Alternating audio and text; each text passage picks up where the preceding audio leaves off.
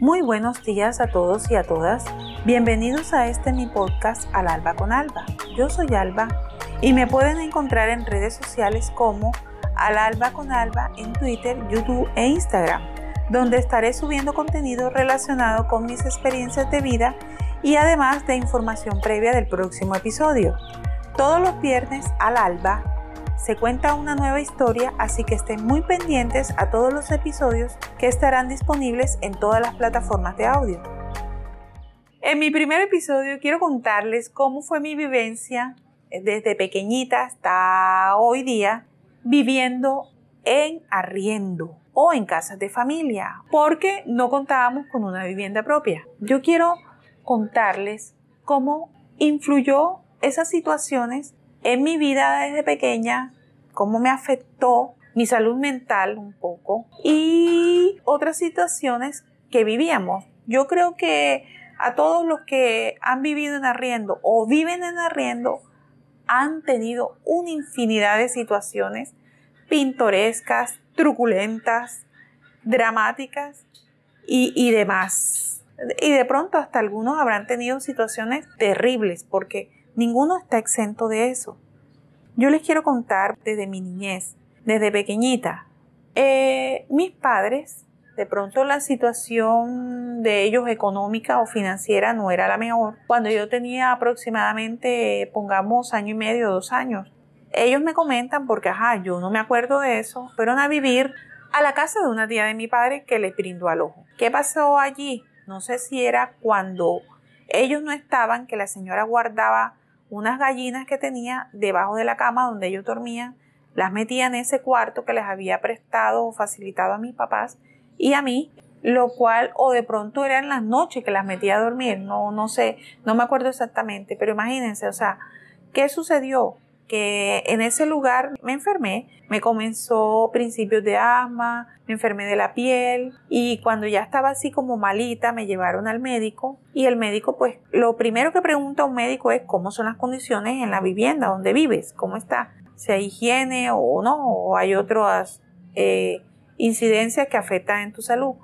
Que ellos le comentaron lo que pasaba, pronto yo creo que ya se habían dado cuenta y el médico le dijo, pues definitivamente que tenían que mudarse de ahí, me tenían que sacar porque si no me iba a seguir complicando. Bueno, eh, les sigo contando. Desde que tenía más o menos, o sea, eso fue a la edad de dos años, de pongamos de tres en adelante hasta los seis años o siete, mi familia y yo parecíamos gitanos. Después de los siete años, pues nació mi hermano, cuando yo tenía siete años nació mi hermano y entonces éramos cuatro. Pero al principio, ¿no? cuando yo tenía entre la edad de 3 a 6 años, eh, bueno, vivimos en casas de familia, eh, tanto de mi mamá como de mi papá, en donde siempre pues pasaban eventos, tú sabes, cuando tú estás en la casa de tu familiar, pero no en la tuya, a pesar de que sean familia, pues tú no mandas allí. Entonces cualquier disgusto o cosa que no te parezca o de pronto que te hagan ellos, eso te afecta y por ende genera conflictos. Entonces eh, terminaban en conflictos, algo así, y tenían que mudarse. ¿Qué pasaba? Que ellos en esas épocas se vivían, se arrendaban piezas donde tú tenías que compartir con los dueños de la casa, o sea, tenías que compartir la sala, la cocina, los baños, el patio, el lavadero, así. Eh, hubo unas piezas, o sea, un lugar donde fuimos a vivir, vi muy bien, bien los arrendadores, eh, buenas personas, no había ningún problema, pero a veces los vecinos eh, eran los que tenían un conflicto contigo por envidia o por cosas, no lo sé.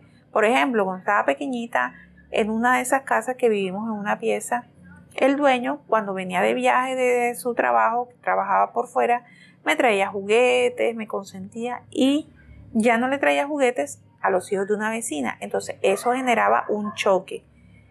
Igual también, imagínense, eso también puede suceder.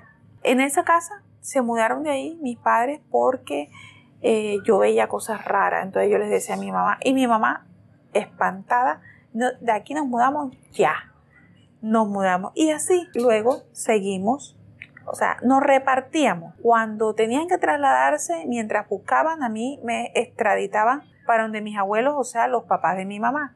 Allá pasaba hasta que ellos tenían una nueva habitación, habían arrendado una pieza. Y en esas idas y venidas, les cuento eh, otra, esta anécdota. En una pieza que llegamos a, a vivir, todavía no había nacido mi hermano, estaba mi papá, mi mamá y yo nada más. Ya yo tenía como aproximadamente de 5 a 6 años. Llegamos a una nueva pieza donde, como dije anteriormente, había que compartir sala, baño, patio, cocina con los dueños de la casa y todos los habitantes allí, hijos, eh, hermanos, etc. Había algo negativo en este lugar y era que el baño no tenía puerta, tenía una cortina. ¿Qué sucedía conmigo?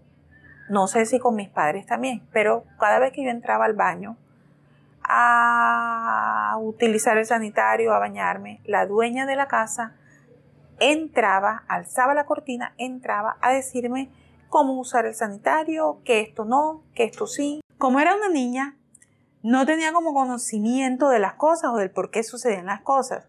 Entonces, para esa situación empecé a bañarme con ropa. Y para utilizar el sanitario me llevaba una sábana. Vamos a ver que con el tiempo mi papá me contó que era que la señora estaba como que enamorada le gustaba a él. Me imagino que cuando alguien entraba al baño estaba como la expectativa de que fuera él para entrar quién sabe a qué. Yo me imagino que por esa circunstancia fue que ellos se mudaron de allí. Nos fuimos a otra pieza donde estaban eh, las dueñas eran unas señoras, todas muy queridas. Allí nació mi hermano. Cuando mis papás se iban a trabajar, ellas lo cuidaban y yo me iba para el colegio. Eh, regresaba del colegio a mediodía y colaboraba con la, el cuidado de mi hermano. ¿Qué pasó allí? De pronto hubo eh, algún disgusto, un disgusto por... Allí sucedió, todo iba bien, pero de pronto hubo un disgusto. Vino un familiar de mi mamá y se presentaron como que una situación un poco desagradable. De allí nos mudamos nuevamente. Fuimos a otro lugar donde pasamos tiempo, fue una casita toda curiosita, muy acogedora, pequeñita, humilde. De allí pasamos mucho tiempo, conocimos o ahí hicimos los grandes amigos de toda la vida, desde mi más o menos una edad de 7, 8 años hasta los 11 estuvimos ahí. Pero desafortunadamente, como así sucede, siempre pasan circunstancias que te hacen o ocasionaban de que nos teníamos que mudar. Eso para que ustedes se den cuenta más o menos, imagínate, vislumbres, eh, cómo la cantidad de, de, mudar, de mudarnos, de cambiarnos de sitio, afecta eh, como la salud mental de uno. ¿Por qué? Porque tú te tienes que adaptar, ya estás acostumbrado a un sitio. Al mudarse a otro, tú comienzas de cero y entonces empiezas a hacer nuevos amigos, nuevos conocidos, o sea, de verdad yo les comento que en toda esta, bueno, como era pequeña, esto no me afectaba tanto, sino que uno se sentía un poco triste porque tú pasabas de un sitio donde ya tenías amiguitos, donde ya conocías a las personas, conocías la casa, a otro lugar nuevo donde tenías que arrancar de cero a conocer nuevos niños, nuevos adultos, nuevas personas. Entonces, eso afecta bastante a un niño. Bueno, de allí de la casa, donde la, casita toda eh, acogedora, nos tuvimos que mudar. Y así fuimos mudando a otras piezas. Pero ya en esta, en este, en esta ocasión, la pieza no era dentro de la casa, sino en el patio. Pero igual se tenía que compartir baños, eh, se tenía que compartir el patio y cosas así. De allí nos mudamos donde familiares, eh, la pasamos bien por un tiempo, pero también se generaban circunstancias adversas, habían problemas, conflictos y ahí tenían que salir volados para otra parte. Ya más o menos a la edad, o sea, les comento que ahí pasamos de familia en familia, así, cosas así.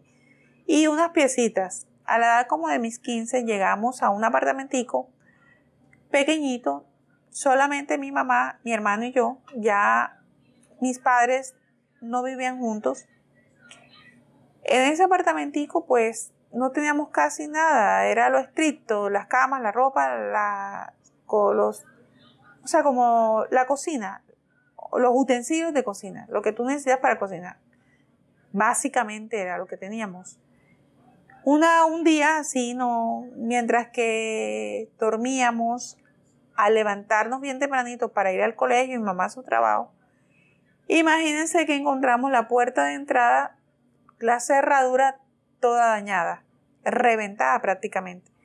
La ventanita, había una ventanita pequeñita de puro vidrio, los vidrios todos los quitaron, no hicieron nada de ruido, los vidrios los quitaron, gracias a Dios no los partieron, los envolvieron en la misma cortina y los dejaron tirados por allá como a dos cuadras. Y se pueden imaginar el susto. A la vez también nos preguntábamos, pero ¿se iban a meter a robar? ¿Qué es lo que se van a robar aquí si aquí no hay nada? Nada así como de valor. Entonces me pregunto yo, ¿quién estaba en una peor circunstancia? ¿O nosotros que íbamos a ser robados? ¿O los que iban a entrar a robar? ¿O el que iba a entrar a robar? A una casa donde no había nada. En fin, de allí duramos como unos tres años. Eh, y pero por esas circunstancias ya empiezas tú, imagínate lo que te, eso así, te, eso te asusta. De allí nos mudamos a otro apartamento. Les, les cuento que era un apartamentico también pequeño, eh, acogedor, muy humilde, en un barrio un poquito mejor. Y en ese lugar duramos siete años. Mira que vivir arrendado a veces, cuando tú llegas a ciertos lugares, a ciertas viviendas, con un buen arrendador, un buen lugar, un buen espacio, eh, da gusto estar allí. Y si la persona está atenta a los arreglos, a los detalles, o sea, tú estás en un lugar eh, cálido o, ¿cómo se diría? Este, bueno para ti, donde tú te sientes a gusto, donde tú te sientes bien. Como les contaba, en este apartamento duramos siete años. Allí lo espectacular de ese lugar eran los vecinos, los niños, éramos amiguitos, hicimos amigos. Claro, ya yo estaba adolescente. Mi hermano también, ya como a la 12 años más o menos tenía. Hicimos full amigos, hicimos los adultos también eh, amigos, nos trataban súper bien, nos cuidaban, eran atentos, amables. O sea, les puedo decir que esos siete años fueron maravillosos, espectaculares. Pero como todos los cuentos no son perfectos, ¿qué tenía este apartamento? Que estaba cerca de un arroyo.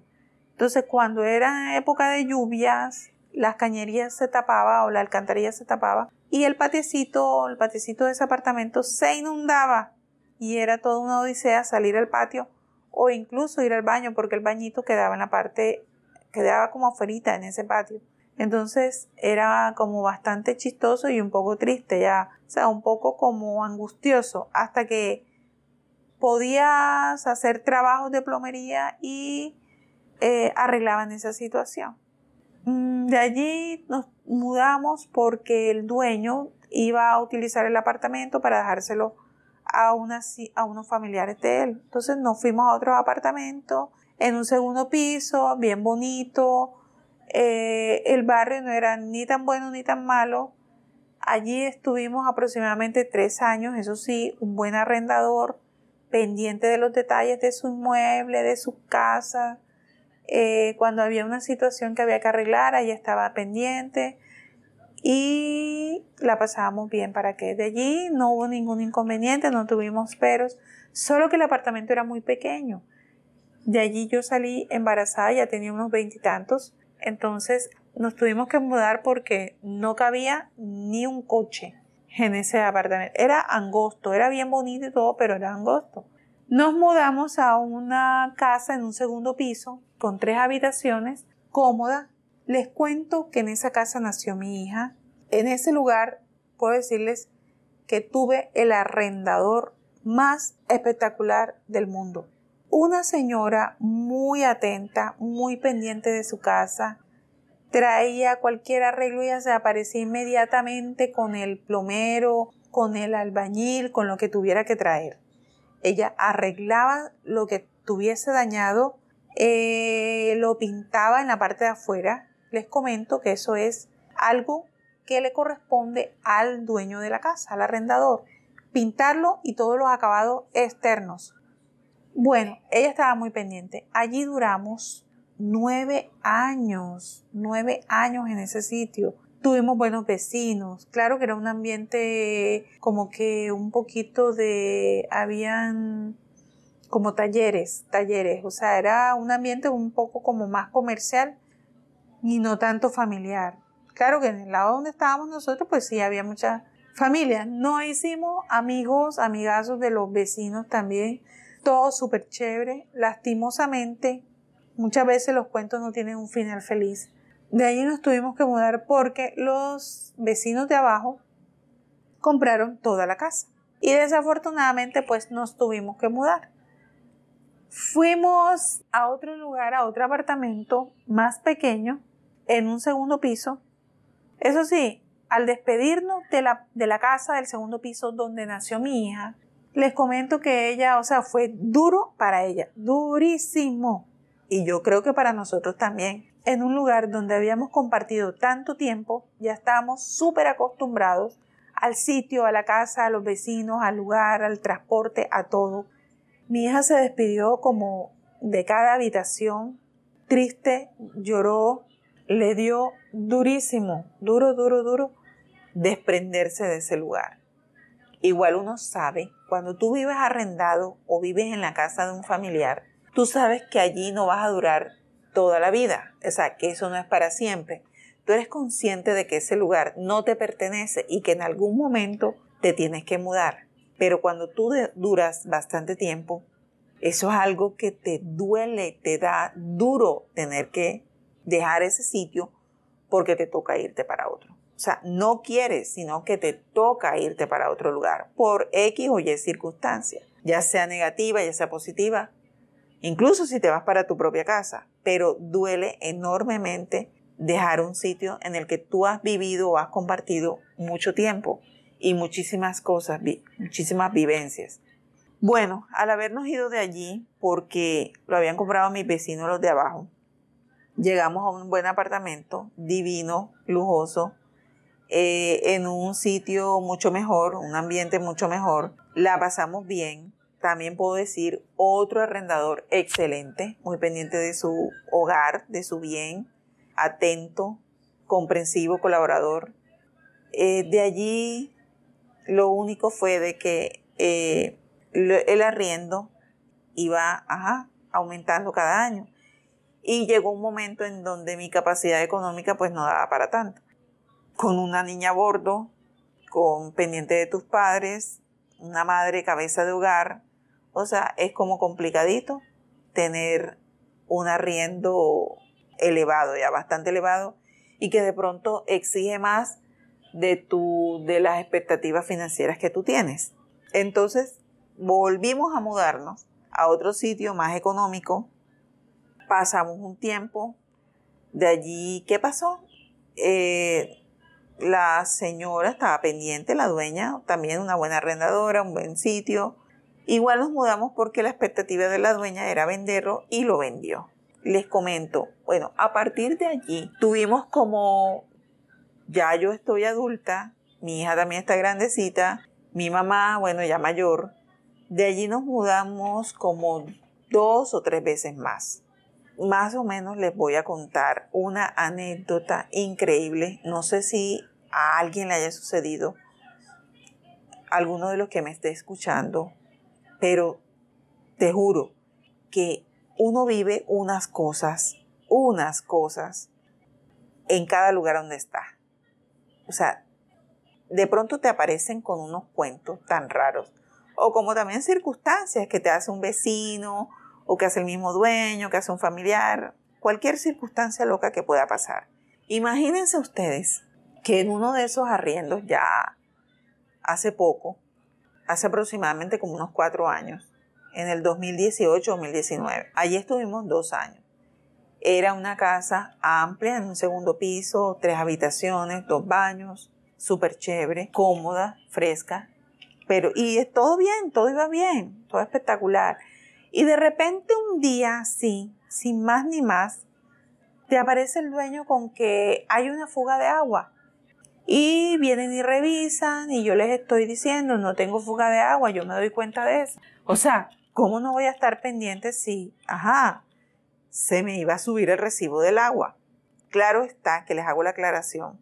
En esta casa teníamos que compartir, el agua, porque no estaba dividida. Todos los demás servicios estaban divididos excepto el agua. Y eso yo les comento que es algo un poco complicadito.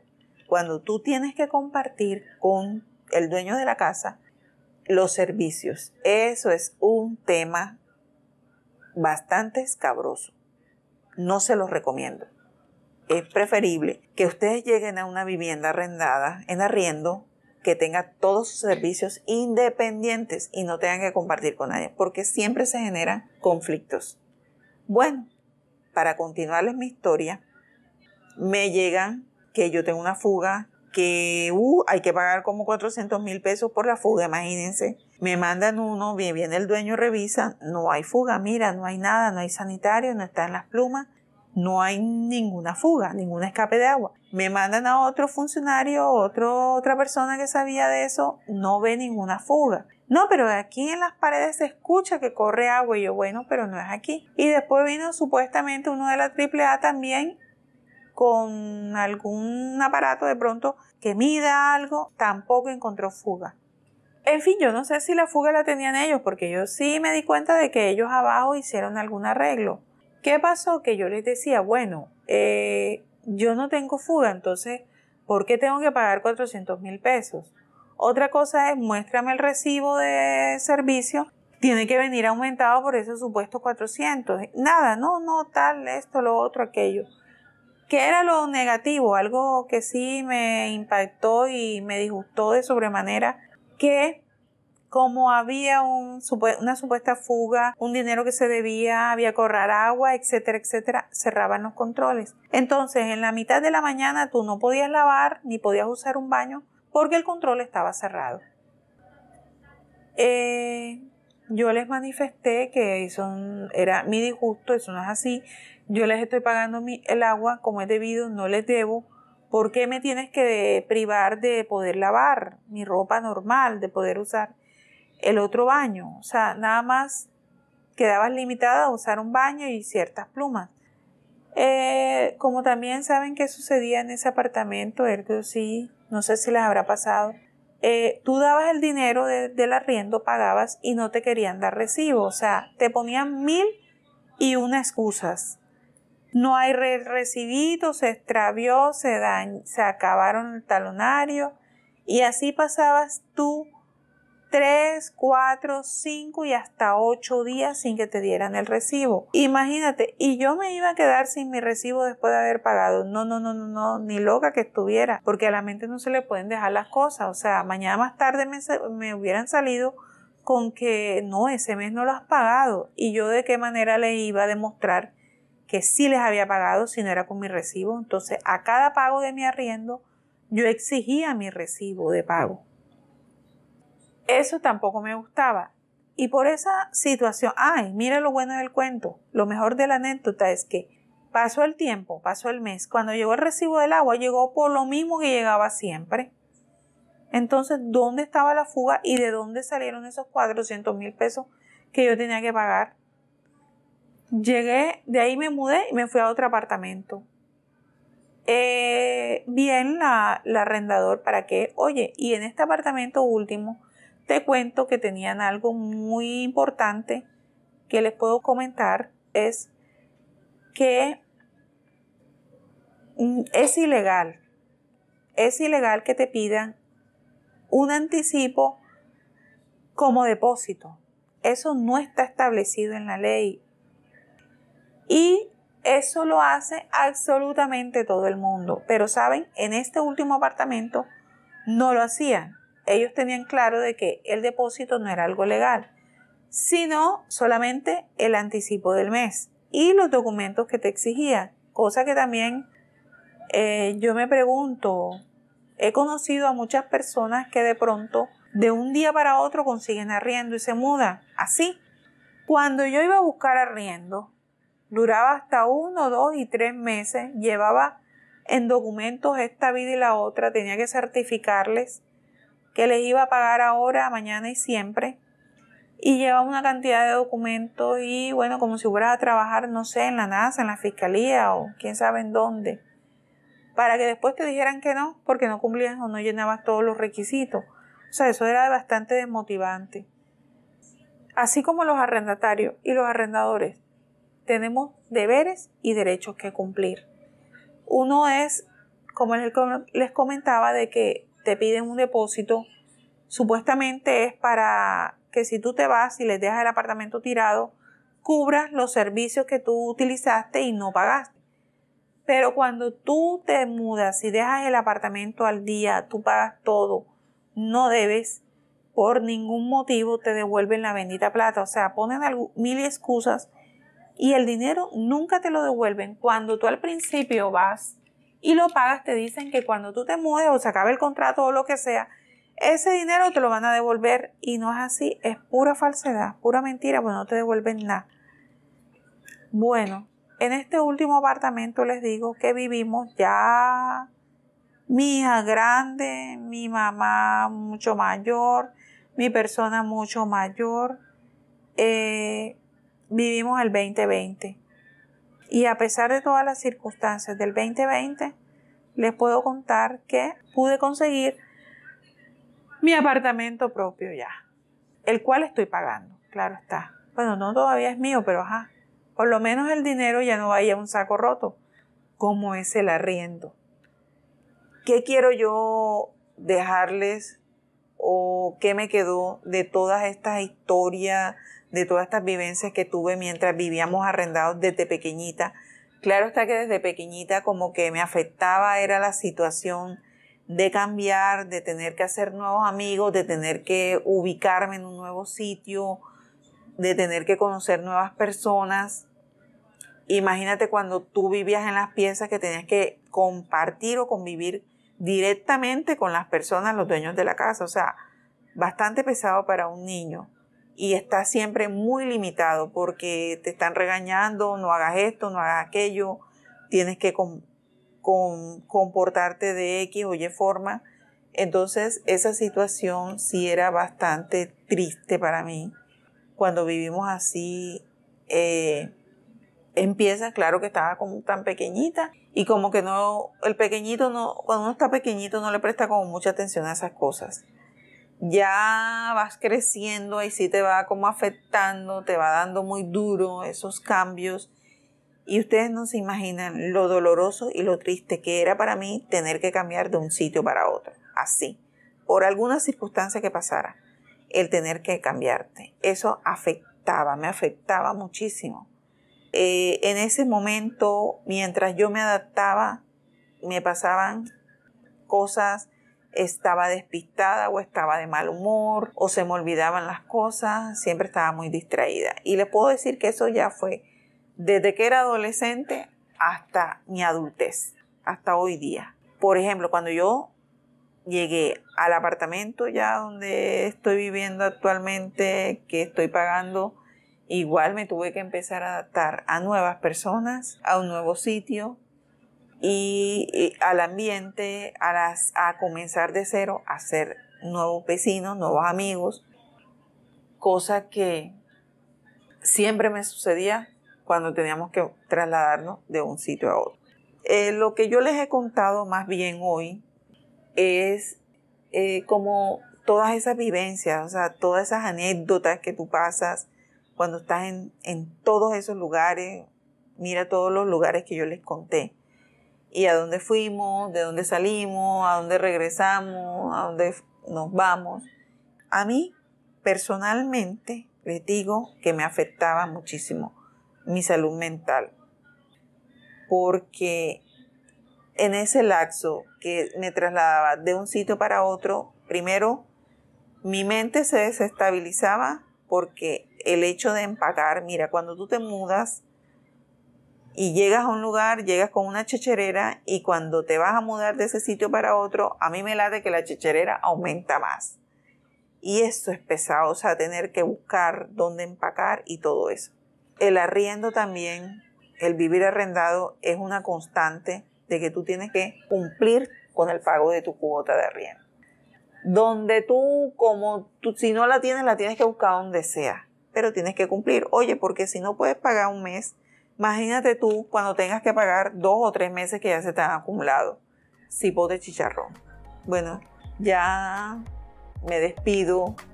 Espero que todos los que me han escuchado y han llegado hasta aquí eh, se hayan sentido identificados, les haya servido mi charla, lo poco que expliqué. Les agradezco por haberme escuchado, todos aquellos que han llegado hasta aquí, hasta este punto.